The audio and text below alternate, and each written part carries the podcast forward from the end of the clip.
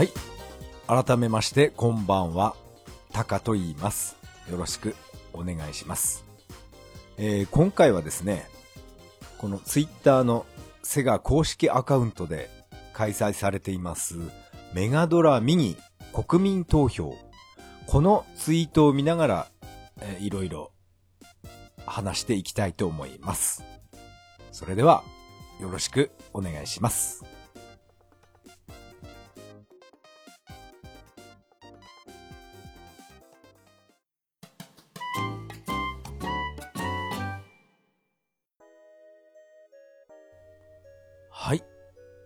からが本編になります。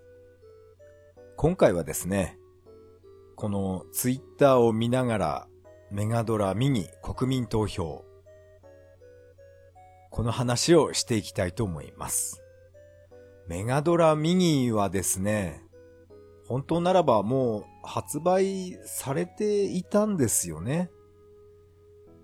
まあ理由はわからないんですけど、なんか発売延期っていうことで、えーまだ、まだまだ伸びそうなんですよね。まあ正直、あんまり、あんまりね、楽しみにしていないかもしれないですね。というのはですね、あの、以前の、えっ、と、スイッチ版のセガエイジス移植希望のアンケート、あれがあったと思います。そこでですね、もうこのツイッターのユーザーからいろんな投票あったと思います。これを移植してくれとか、このジェットセットラジオ絶対移植してほしいとか、いろんなつぶやき、ツイートがあったんですけど、その第1位はもう全然関係なく、セガエイジスにはバーチャレーシングに決定しましたっていう、そういうことありましたよね。あれ以来ですね、こういった、なん、なんていうかな、セガのアンケートっていうか、これはあまり、なんか信頼性がないような気がしています。まあこれはあくまで勝手に自分の、えー感想です。今回もこのメガドラミニのえっ、と、国民投票。これをツイッターでアンケート、現在も実施していますけど、このアンケート第1位になったからといって、本当にそれをメガドラミニに入れてくれるのかなって、ちょっと、なんか、疑うようになってしまいましたね。ちゃんと意味があるアンケートを開催してほしいんですよね。アンケートで、いろんな人に意見を聞くだけ聞いておいて、で、結局、結果はなんか最初から決まっていましたっていう、ああいうことされると、さすがに、うーん、さすがにね、いい気分にはならないですよ。私は、うん、昔からセガ好きだったんですけど、あの、セガエイジス移植希望事件とでも言いますか。あれはちょっとやっちゃいけないことじゃないかなって思っています。まあ、それはさておき。こんな私のようなおっさんのね、個人的な意見はさておきまして、えーこのツイッターで行われているメガドラミニ国民投票ですね。これを、えーいろいろ見ながらお話ししたいと思います。この、まず、この国民投票っていうのはですね、ソニックシリーズ、ぷよぷよシリーズ、シャイニングフォースシリーズ、この3つのシリーズのうち、1本ずつみんなで選んでほしいっていう、そういうアンケートなんですね。このソニックシリーズで言いますと、ソニック1とソニック2、どっちがいいですかっていう、まずこれを選びまして、あとはぷよぷよシリーズですね。ぷよぷよ1と2、どっちか選んでくださいっていう。それと、シャイニングフォース1と2、もう、これも1か2どっちか選べっていう、こういう変なアンケートなんですね。ソニックシリーズは、 one、two、three、あと、ん？ソニックナックルズとか、ソニックピンボールとか、ものすごい種類があるんですけど、その中で、えー、っと、ソニック1か2、どっちが入れてほしいですかっていう、そういうアンケートですね。まあ、私は、うん、そうだな。1と2。その2つを比べますと、ソニック2がものすごい楽しかったですね。やっぱりスピンダッシュができるようになったっていうのは、これはソニックシリーズ大きいです。ソニック1ではこのスピンダッシュはできませんでした。だからですね、すごい勾配の上り坂が目の前にあったりすると、このかなり後ろに戻って助走をつけてからじゃないと、その坂道登れなかったりするんですね。そういうやりづらいプレイがあったんですけど、ソニック2からは、もうその場でしゃがんで、ボタンを押すとキュンキュンキュンキュンってスピンダッシュできるんですね。そう、もう後ろに下がって助走しなくていいんです。それと、ぷよぷよ1か2。これはですね、私はぷよぷよ1の方が、こっちの方が好きですね。ぷよぷよ2になりますと、カタぷよっていうのが入ってきます。それは、1回では消えないので、2回ダメージを与えないといけないんですね。あれは結構面倒だった覚えがあります。そんなわけで私はぷよぷよは初代が好きですね。このメガドライブのぷよぷよをやってた時にですね、私の部屋のテレビがもうタイミング悪く行かれてしまいまして、モノクロになってしまったんですね。白黒テレビに。それでぷよぷよを無理やりやってたんですけど、あの、ぷよぷよの色がわからないんで、もう連鎖、連鎖どころか、もうゲームオーバーになってしまいました。それよく覚えてます。モノクロテレビでぷよぷよをやるっていうことは、えっ、ー、と、ぷよぷよのもう色がわからないわけですから、ぷよぷよの顔でなんか判断するしかないんですね。ちょっと右上がりのなんて言いますかね。耳、右上がりになってるぷよぷよは、こいつは確か紫色のぷよだったよな、とか。なんかそんなことを考えながら無理やりプレイしてました。非常に難易度、難易度が高くなりますよ。モノクロテレビのぷよぷよは。そして、えー、三つ目はですね、シャイニングフォースシリーズ。1か2。えっ、ー、と、これはどっちも面白かったんですけど、そうですね、どちらか選べと言われたら、悩みますね。やっぱり、シャイニングフォース2ですかね。うん、2は、うん、いろいろ面白かったです。キャラクターデザインの人が変わってしまったので、ちょっと見た目は、うん、キャラクターが全然今までとは違う顔つきになってしまったんですけど、まあそれを含めてもやっぱりシャイニングフォース2っていうのは、うん、私は好きですね。初代シャイニングフォースももちろん大好きです。まあ以前も話しましたけど、あの、ヨーグルトっていうキャラクターが、あのキャラが、もうマスコット的な存在ですよね。なぜか、生かすっていうのが口癖の キャラクターなんですね。ハムスターっていうか、リスっていうか、何の動物なのかな？ハムスターかな？やっぱり。生かすっていう あれは何が言いたいんですかね？そして、えー、どんなにレベルアップさせようとしても、このヨーグルトはレベル1なんですね。初代シャイニングフォースで私が一番好きなキャラクターっていうのは、あの、ザッパですね。あれは、狼かな？あの、犬のキャラクターは、なんか好きでしたね。そして攻撃力が非常に高いんですね。ザッパーかっこよかったな。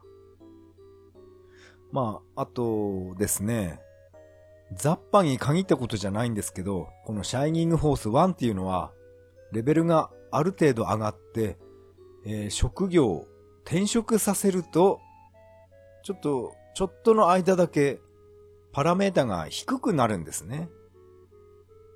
攻撃力とか、その辺が、ちょっと下がります。やっぱり、転職したばっかりだから、慣れてないってことなんですかね。あのパラメータがちょっと下がるっていうのは、なんか納得いかないような、うん、そんな気がしました。せっかく転職させたのに、なんで攻撃力弱くなっちゃうのかなって、うん、当時は思ってましたね。シャイニングフォース2は、そういうことはなかったと思います。もう最後にプレイしたのが10年以上前なので、シャイニングフォース2の、まあ、1も2もですけど、ちょっとね、記憶あやふやですよ。思い出補正がかかってるかもしれません。シャイニングフォース2は、えっとですね、サラっていうキャラクターが私は好きでしたね。確か僧侶職業は僧侶だったんですけど、あの、隠しアイテムを使うと、えっ、と、本来、本来なら、えー、転職できない職業にもつけることができるんですね。サラは僧侶だったのに、その隠しアイテムを使うことによって、文句になりましたね。格闘家ですね。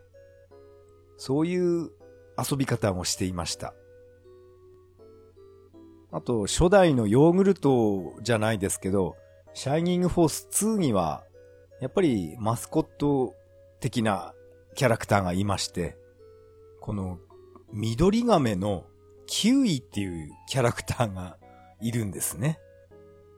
これはもう、ヨーグルトに匹敵するほど可愛らしいキャラクターです。キウイ。この緑亀ですけど、転職させると結構凶暴なキャラになったと思います。ガメラみたいに口から火を吐くような攻撃、そんなのもあったと思うんですよね。私はこのシャイニングフォース2をプレイしていた時は、もう全キャラの名前を自分で決めて遊んでいたので、この緑亀のキウイっていうキャラクターは私はギルガメって名付けてましたね。当時、うん、当時ギルガメッシュナイトにハマっていた時に、このゲーム買ったような気がします。ギルガメッシュナイト。面白かったですよね。さあ、この私の思い出話は、えー、この辺にしまして、ツイッターを見ながら、えー、いろいろ話していきたいと思います。ツイッターでもいろんなえー、賛否ありますね。もう容量的にもう余裕なんだから、シャイニングフォース1、2、ぷよぷよ1、2。あと、シャイニング、あ、ソニック1、2。もう全部入れてもいいじゃんっていう、そういうつぶやきも結構ありますね。結構あるっていうか、ほとんど、ほとんどの人が同じことを考えていると思います。あ、ちょっとかなり、えー、具体的な数字が出ているツイートもあります。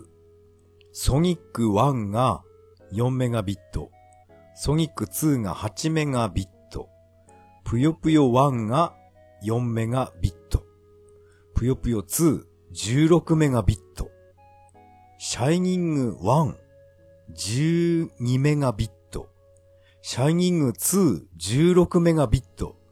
全部足しても60メガビット。なので、えー、イコール8メガバイトですか。8メガバイトのこの程度の容量なんだから全部入れるべきっていう、こういうツイートもありますね。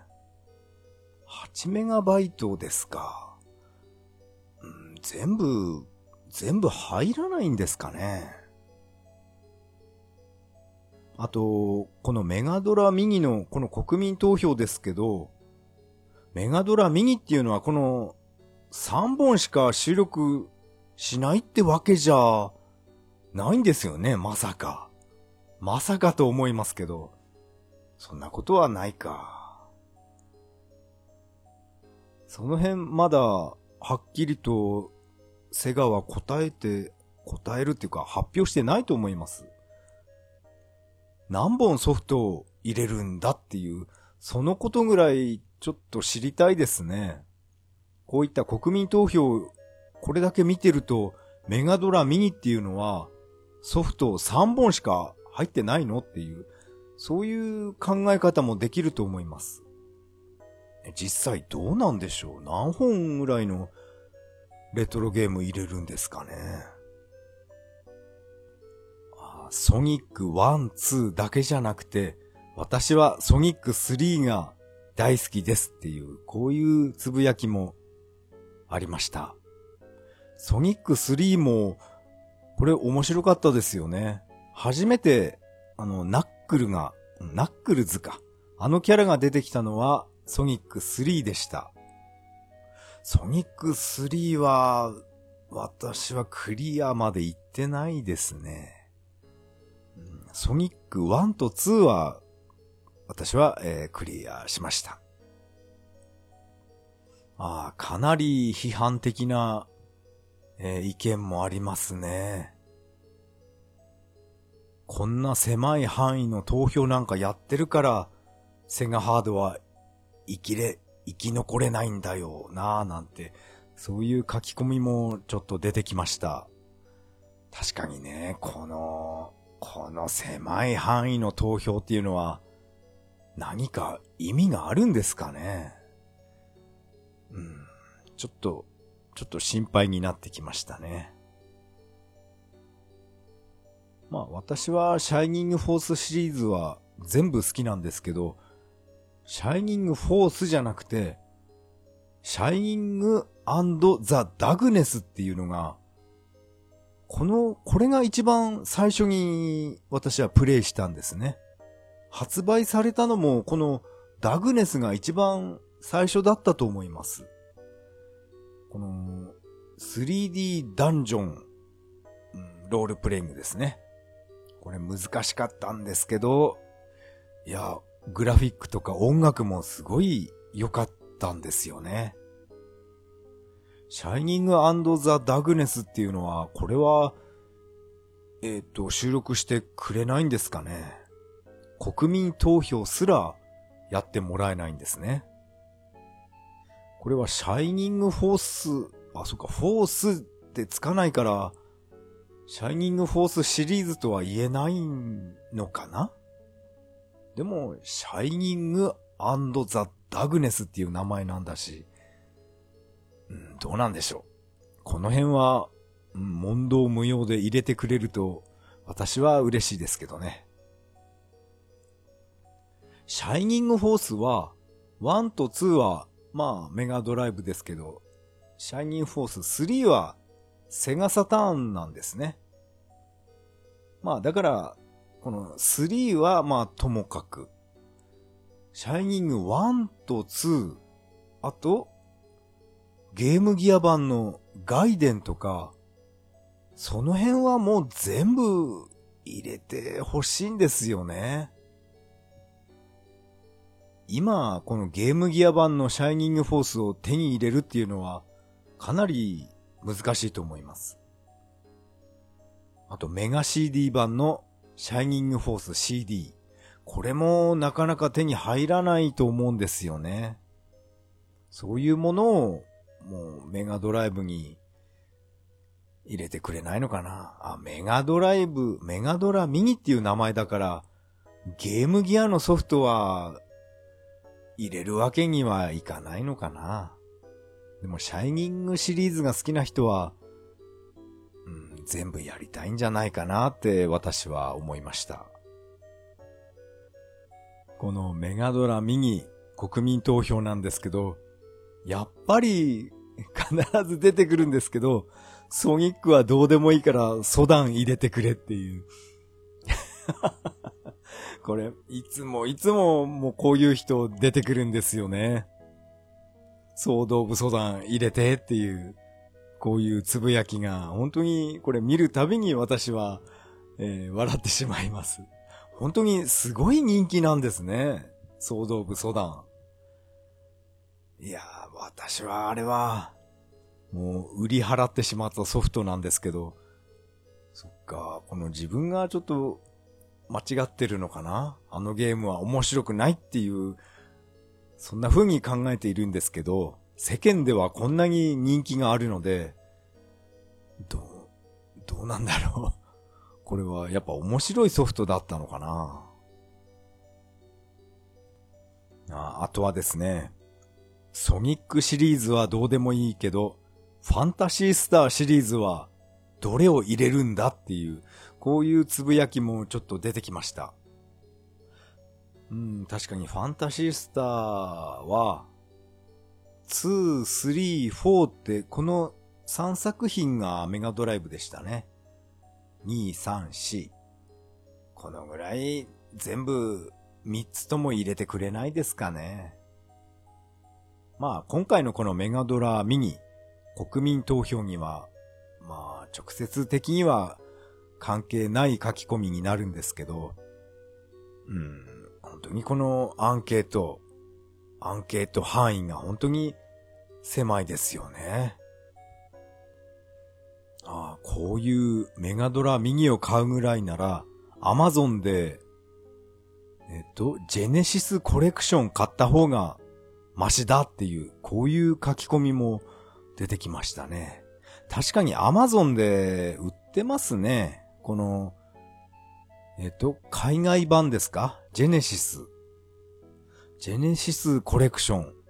40本以上入ってるみたいなんですね。うん、確かに、そっちを買った方がお得ですよね。海外ではそういうことをできても日本じゃ何かできない理由がちゃんとあるんだと思いますけど、うん、いいですね。40本以上もメガドライブソフトが入ってるなら、うん、私もそっち欲しくなっちゃいますね。おそらくそれって、プレステ4とかスイッチ版だと思うんですけど、どうなんだろうな。まあ、さっきも話しましたけど、ソードオブソダンですね。この書き込みが本当に多く出てきました。メガドラミニに入れるならこれしかないでしょうっていう、この一言のつぶやきで、このメガドライブ版のパッケージのこの画像が貼ってあるんですね。このね、イラスト、私も懐かしく感じます。このソダンっていうゲーム初めてお店で見て、そしてこのパッケージを見たんですね。この筋肉ムキムキのブリーフの男と、あと、ビキニスタイルのアマゾネス。やっぱり、ゴールデンアックスみたいなゲームなんだろうなって、私は期待して買いましたね。その買ったお店までよく覚えてますよ。お店はですね、えー、宇都宮市にありました。パソコンショップ伝承っていう。まあ今はもうないんですけど、そのお店で、えー、私はこの、総動武装団買いました。このパッケージ懐かしいなそうそう。これどう見てもこれゴールデンアックス、うん、それ系のアクションゲーム期待しますよね。そして家に帰ってきて私はプレイして、もう、なんだこれはっていう、そういう、そういう気持ちになりました。せっかくお金出して買ってきたのにっていう、うん、そういう悲しい思い出が、このイラストを見て思い出しました。このツイッターを見て思ったんですけど、なんかメガドライブ版のテトリス。この写真が出てきたんですけど、あ、このパッケージの箱ですね。箱の画像が出てきて、なんか、えー開発者か誰かのサインが書いてある画像ですね。これが出てきたんですけど、このメガドライブのテトリスは発売されてないですよね。これはどういうことなんでしょう確か、すごい山のふもとに、ものすごい穴を掘って埋めたっていう噂が 流れてましたけど、こうやって出回っちゃったのも何本かあるんですかね確か、穴掘って埋めたはずですよ。発売中止になったこのテトリス。あの、ファミ通の浜村編集長がポロッと、こう言ってしまったんですから。なんかすごい埋めてあるっていうこの話を。いやー、このテトリスやってみたかったな当時ベーマガを見て、本当にこのメガドライブのテトリス、すごい楽しみにしていました。でもあんなね、発売中止になってしまって、本当に残念なタイトルです。この逆のアンケートでですね、こんなの入れないでくれっていうアンケートを開いたら、総動部ソダンと邪神ドラクソス、この、この 2本をどっちか選べっていう、こういう書き込みが出てきました。この邪神ドラクソスっていうのは、私はちょっとやったことないですけど、なんかメガドライブファンか何か、ああいった読者レースで、やっぱり下の方になんかこの名前あったような気がします。邪神ドラクソス。相当ひどいゲームなんですかね。総動部ソダンと互角の戦いするほどひどいのかな。ちょっとそんなつぶやきを見て笑ってしまいました。ちょっとこのメガドラミニのアンケートとは関係ないんですけど、ハリウッド実写版のレンタヒーローなんて、そんな話あったんですか？私は今このツイッターを見て初めて知ったんですけど、実写版のレンタヒーローってどういうことですかね？しかもハリウッド版っていう。何なんでしょうね？ちょっと、ちょっと気になりました。昔のスト2の実写版の映画、あれ、あれ結構私は好きでしたけどね。あの、ジャンクロード・バンダムがガイル役で出てたあれですね。あれ結構好きです。好きでした。ただ、チュンリーが可愛くなかったんですよね。あの映画。そして、なんか、チュンリーだけの映画、ありましたよね。あっちのチュンリーは、可愛かった覚えがあります。あの映画のタイトル、なんだっけななんとか、かんとか、チュンリーみたいな。あ、違うかな。この国民投票を、この投票した人っていうのは、現在でも、このメガドラ、全部実機でプレイできる環境の人が多いみたいですね。このつぶやきを見てると。このシャイニングフォース1とか2、あとゲームギア版とか、全部持ってるけど、もういつでもプレイできる環境にあるけど、あえてメガドラミニに収録してほしいっていう、そういうつぶやきが結構あります。そうですね。HDMI 出力になったシャイニングフォースとか、うん見てみたいですね。でも、私はですね、まあ、以前も言いましたけど、レトロゲームっていうのは、まあ、RF ユニットもまあそうなんですけど、接続は赤、白、黄色の、あれで私は十分なんですね。ぼやーっとしてる画面が。なんかあの画面見ると、うん昭和だったあの頃を思い出して、私はあの、HDMI 出力じゃなくても、そそうじゃなくても、私は構いません。まあ自分もあれですね。このソフトは全部、全部持ってるかな？ほとんどあるので、シャイニングフォースとか、ね、ソニック1、2、3、ナックルズとか、ほとんどありますから、いつでも、まあ、プレイしようと思えば、できますね。でも、やっぱり、メガドラミニ発売されたら、私は、うん、多分買っちゃうでしょうね。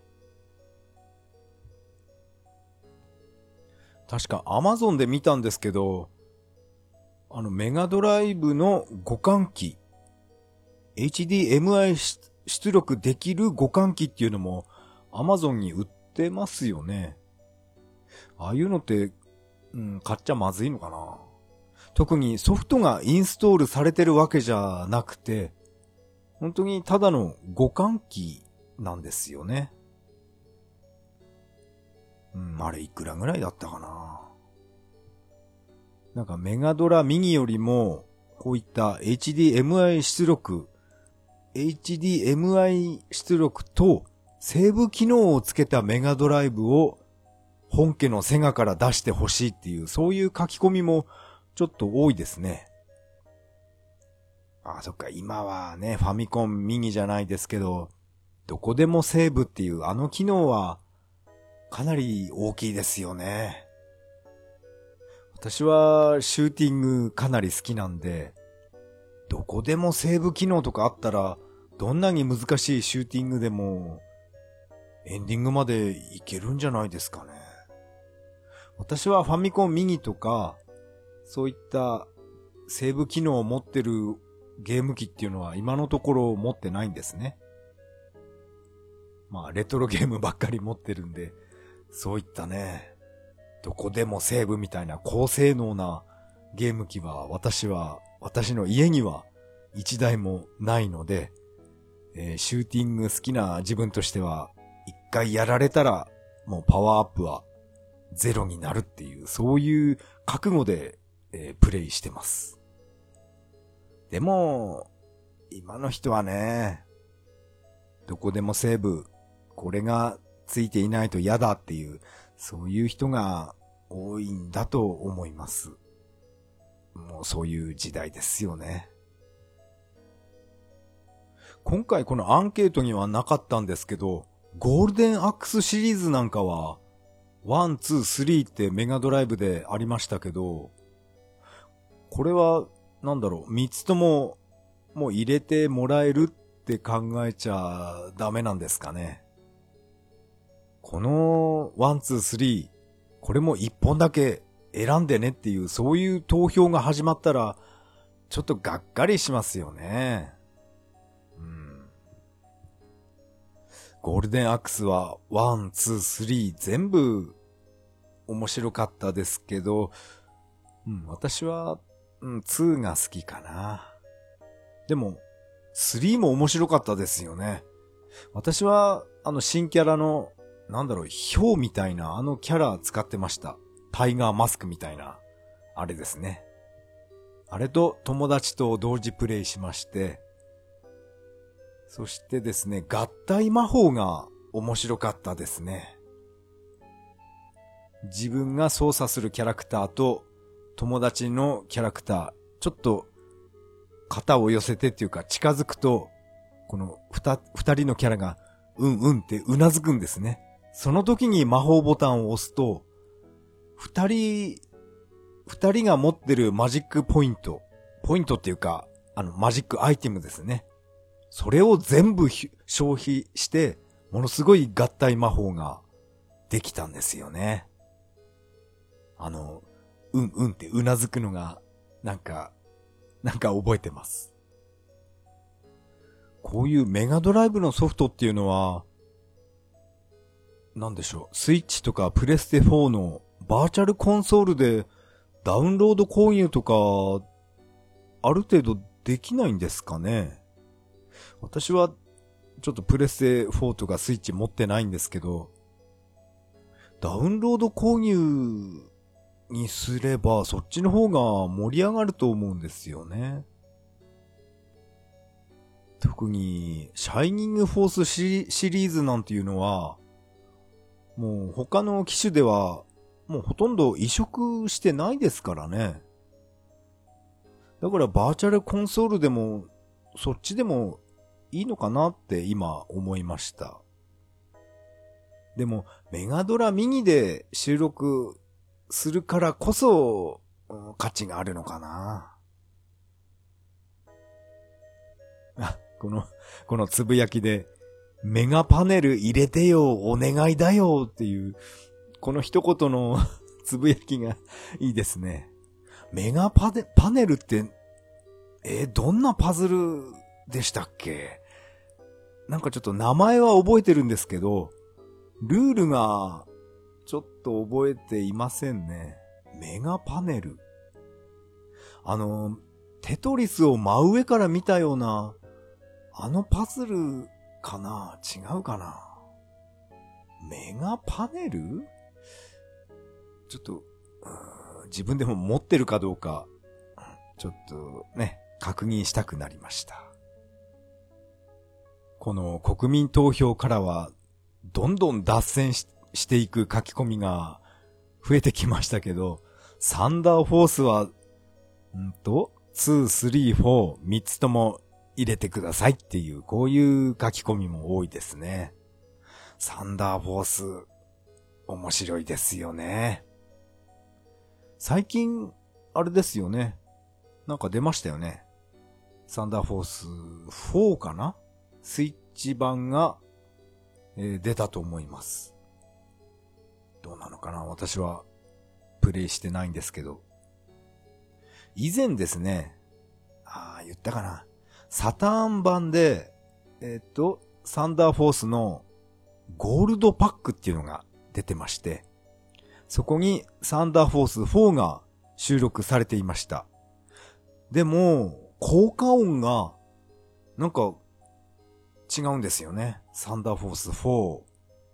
あれはオープニングそう、タイトル画面のオープニングから、なんていうんでしょう、敵を攻撃して、その敵が爆発する、バババババっていう、その効果音が、なんかすごい安っぽい音になっちゃったんですね。あれって、どういう理由なんですかね。メガドライブで、あの、低音の効いた音は出せるけど、サターンじゃ出せないっていう、そういう音なのかな。あの爆発音を聞いたとき、すごい、なんか悲しくなりましたね。やっぱりメガドライブの実機のこっちでやった方がいいなっていう、そういう気持ちになりました。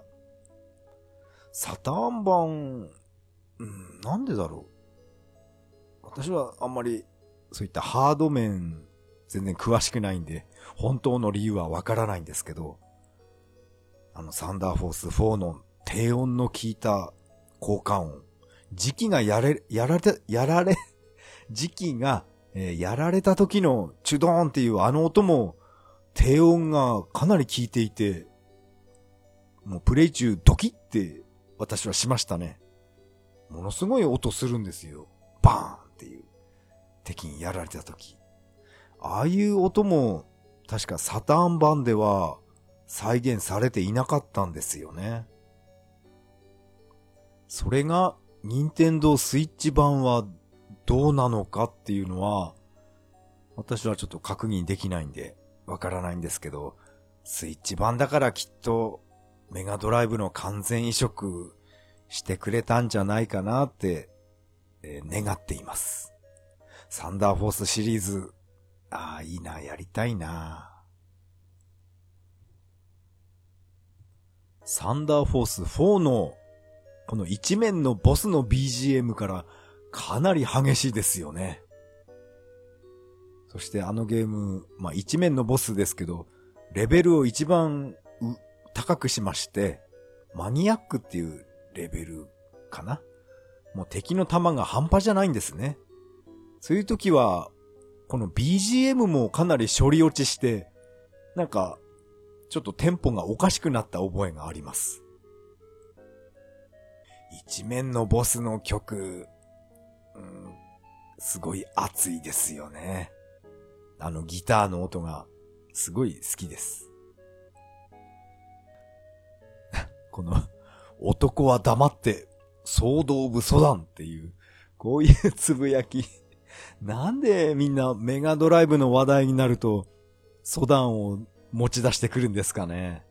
本当にこれ、いろんな意味で騒動部ソダンは人気者ですよね。すごいな、しかし。もう一回、バハムート戦記やりたいんで、お願いしますっていう、こういう、ね、この国民投票とは関係ないつぶやきもありますね。バハムート戦記って、確か私は、えっと、ソフトダブってたような気もするんですよね。こういったものすごいやりたいっていう人、うん、プレゼントしてもいいかな。メガドラソフト。あとダブってるソフト結構ありますよ。2本持っていてもしょうがないんで。そうですね。私が、以前ですか？前回でしたっけ？この、私が持ってるセガのマスターシステム本体っていうのは、ネットで知り合った人に、し、親切な人に私はいただいたんですね。その恩返しじゃないですけど、今度は私が何かね、ダブってるソフト結構あるんで、それを転売目的じゃなくて、どうしてももう一回プレイしたいっていう、そういう人に差し上げるっていうのも、うん、い、ありかな。どうだろう。私が今、覚えてる限り、ダブリソフトっていうのは、えっ、と、確か、セガマーク3のロールプレイング、覇者の封印ですね。あのソフトを、うん。あれは間違いなく2本持ってます。なんかね、どっかで100円ぐらいで投げ売りしてた時があったんで、まあもう一個買っておこうかなっていう、そんな気持ちで買いました。どっちもプレイできます。あと、やっぱりこれもマーク3ですけど、スペースハリアーもえー、ダブってますね。あれなんで2本目買ったのかな？あとはなんだろう、ファンタジーゾーン。マーク3版のファンタジーゾーンも確か2本持ってましたね。うん。あと SG1000 のソフト、あれもダブってたな。ガールズガーデンっていう、あのー、ですね、女の子が主人公のお花を摘むゲームですね。かなり可愛らしいメルヘンチックなゲームです。このゲームを開発した人っていうのが、あれですよね。ソニックの生みの親、中裕二さんですよね。あの人のデビュー作だったと思います。間違ってるかな？あんまりいい加減なことは言っちゃまずいかな？おっさんはね、記憶違いばっかりしてるんで。確かね、あの、中さんのデビュー作ですよ。ガールズガーデン。あ、それで言うと、同じ SG1000 のソフトのチャンピオンボクシングですね。あのボクシングゲームは、セガの鈴木優さんのデビュー作のはずです。これは、うん、これは間違いないですね。よーく覚えてます。有野課長と、この鈴木優さんが、このボクシングプレイして、してたのをテレビで見たことがあります。あのボクシング、うん、小学生の時、私は、うん、小学生の時、やってましたね。あれ、あのゲームですね、敵を KO、ノックアウトで勝利すると、あの、ラウンドガールじゃないですけど、あれがペンゴが出てくるんですよね。そう、私子供の頃ペンゴ大好きだったんで、あ、ペンゴだって、うん、喜んだ時がありました。ペンゴが、左隅からのこのこのこって歩いてきて、で、真ん中に来た時に、大きく KO っていうあの看板をバーンって出して、で、また右の方へトコトコトコって歩いて去っていくんですね。うん、その思い出が今蘇りました。もう軽く35年ぐらい前の話ですかね。本当に私は子供の時からゲーム大好きだったんですよね。そして、えー、ゲームなんかやるんじゃねえって親に怒られる、そういう嫌なことも同時に思い出しますね。なんか、すごいつぶやきが出てきました。メガドライブソフト全554タイトル全部入れろうが正解っていう。このつぶやきすごいですね。メガドライブソフトって554本もそんなにあるんですか？全部で何メガバイトっていうのか私はわからないですけど、今の技術なら入らないんですかね。まあ権利とかそういうのはまあ無視して無視したとして、入らないのかなどうなんだろう。私は、あの、バトルマギア大吟醸って、あのソフト一回やってみたいんですよね。まあ、今回のこのメガドライブ国民投票には一切関係ない話になりましたけど、554タイトルそんなあったんだ。もう一回、メガドラのレッスルボールやりたいっていう書き込みも結構ありますね。レッスルボール、私は裸で買ってきまして、なんかルールがよく分かってないんですね。確かベーマガ、あ、ベーマガじゃないな。メガドライブファンとか、ああいった雑誌でも、このレッスルボールっていう、このソフト、かなり人気でしたよね。それで、えー、っと、昔かなり安くなってたので、私が買いまして、裸で買いましてね。で、操作方法とかルールが全然わかんないまま、なんとなく押し入れで今眠ってますけど、やっぱりこのレッスルボール人気ですよね。ああ、またもや、このアマゾンで売ってるこのジェネシスコレクションのつぶやきが結構出てきますね。あ、プレステ4用のソフトみたいですね。北米版って書いてあります。えー、メガドライブのゲームが50本入ってるそうで、かなり安いみたいですね。ちょっとこのつぶやきには値段は書いてないんですけど、うん、やっぱり海外ではこういったね、50本とか入れて販売できるけど、日本ではいろいろ権利の問題とか、そういう理由でダメなんですかね。できるだけプレミアがついてるプレミアソフトばっかり、えー、入れてほしいっていう書き込みも結構ありますね。コミックスゾーン。あとあ、バトルマニア大吟醸ですね。あと、ヴァンパイアキラー、コントラ・ザ・ハードコア、ガントレット、エイリアン・ソルジャー。この辺のソフトがかなりの値段ついてるみたいですね。私は、えー、っと、この中では何一つ持ってないです。バトルマニア大吟醸は持っていませんけど、バトルマニア1なら当時買いましたね。今でもプレイできます。やっぱりシューティング好きなんですよね。あの、バトルマニア。マリアとマニアっていう二人の女の子を操作して、えー、横スクロールシューティングゲームですね。あの、ギャグ要素満載ですごい面白かったです。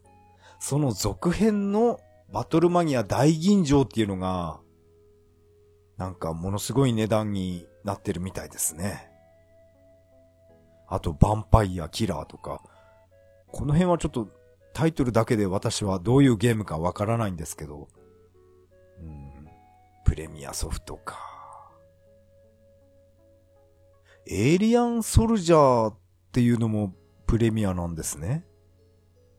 エイリアンソルジャーとかエイリアンストーム。いや、ちょっとわかんないですね。どういうゲームか。私はあの、エイリアンシンドローム、えー、好きでやってましたけどね。アーケード版と、あと、あ、メガドライブは出てないですけど、セガマーク3版よくやってました。あとゲームギアのエイリアンシンドロームも結構面白いですよ。なんでメガドライブ出なかったのかな？人気ないのかな？そのエイリアンシリーズってわけじゃないんですかね？このエイリアンソルジャーとかエイリアンストームっていうのは。総動部ソダンが入っていれば満足ですっていう。ただこれだけのつぶやきなんですけど。本当に、本当に人気ですね。総動部ソダン。もう、もう、もう言葉が出ません。もう言葉が出ないので、えー、今回のメガドライブミニ国民投票。このお話は以上になります。ありがとうございました。ソダンすごいや。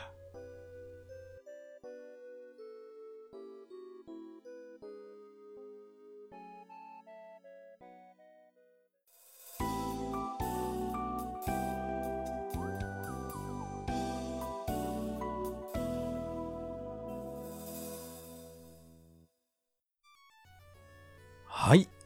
エンディングです。エンディング曲はメガドライブ版ソーサリアンからビューティフルデイになります。第42回目の配信、いかがだったでしょうか？今回はですね、ツイッターを見ながらメガドラミニ国民投票について、えー、お話ししてみました。それにしても総動武装団の人気は、もう、底なしですね。もう、本当に、本当に言葉を失います。みんな、一度プレイした方がいいんじゃないですかね。あの操作性の悪さを、もうよく噛み締めてほしいですね。噛み締めてから、このゲーム、移植してほしいって、えー、言ってほしいですね。本当に私はもう勘弁してほしいソフトの一本です。ま今回はこのメガドラミニ、メガドライブの話をしました。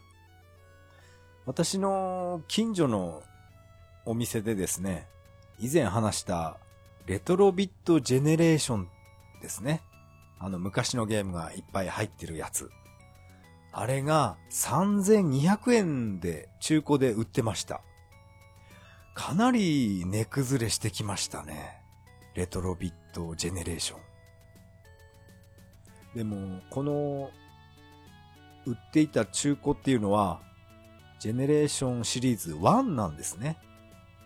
ですから収録タイトルが、魔界村とか、あと、超魔界村あと、パチオくんシリーズとかっていうあのパチンコシリーズが7本ぐらい入ってるんですね。そういうわけでなんか、あんまり魅力を感じない、うん、ゲーム機なんですね。でも3200円まで下がると、ちょっと、あれどうしようかなって、あの、お店で ちょっと迷いました。でも、ダブルドラゴンが収録されているのは、レトロビットジェネレーション3なんですね。しかもそのダブルドラゴン、処理落ちだかなんだかっていうあんまりいい話は聞かないんですけど、もしダブルドラゴンが収録されているレトロビットジェネレーション3が3000円ぐらいまで値崩れしていたら、私は多分買いますよあ、3000円じゃ高いかな。2000円ぐらいがいいかな。たとえ出来が悪くてもダブルドラゴンちょっと味わいたいんですよね。もしかしたら、あれですか？バーチャルコンソール、ん？アーケードアーカイブスっていうのかな？ああいうのであるのかな？ダブルドラゴン。自分が知らないだけで、もう以前からダウンロード購入できるのかもしれませんね。私はあまりそういう最最新の情報っていうか、まあ最新の機種も持ってないので、そういったことをほとんど知らないんですね。まあ同じお店なんですけど、Wii U 版のマインクラフト。あれがかなり安かったですね。2400円ぐらいで Wii U 版売ってました。マインクラフトも一度やってみたいんですよね。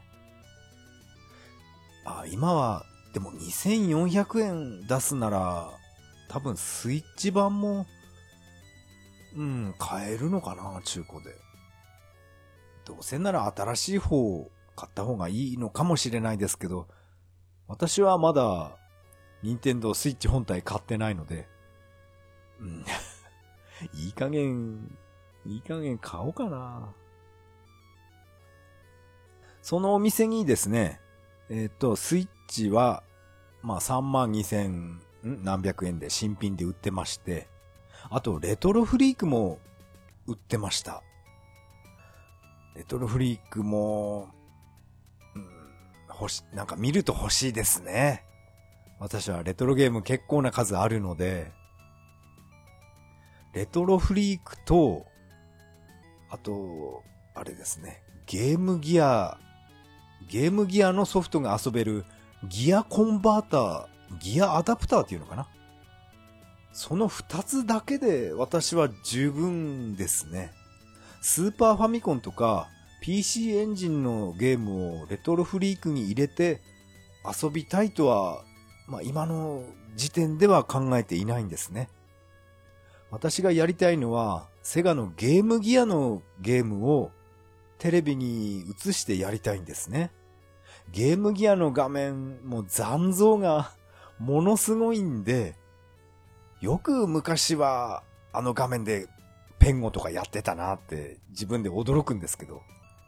まあ、ペンゴは画面スクロールしないからマシか。ファンタジーゾーンギアとか、ああやってスクロールするゲームっていうのは、ゲームギアのあの画面は、ものすごい目がやられるんですね。そういう意味で、レトロフリーク欲しいんですよね。レトロフリークしかないですよね。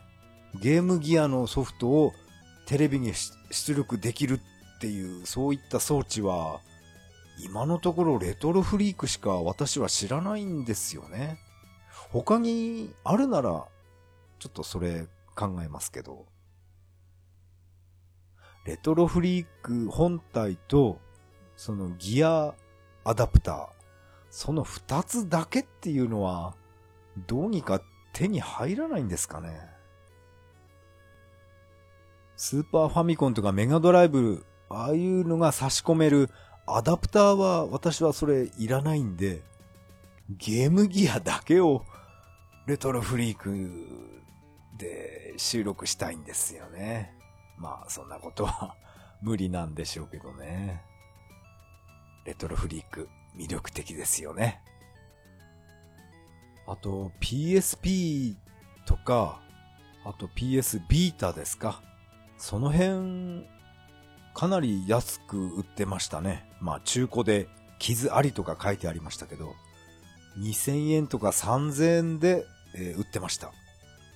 私は PSP とか PS ビータ、一度も触ったことないんですよね。この二つの機種は友達も一人も持ってないですね。PSP とかビータ持ってるっていう友達、私の周りには一人もいません。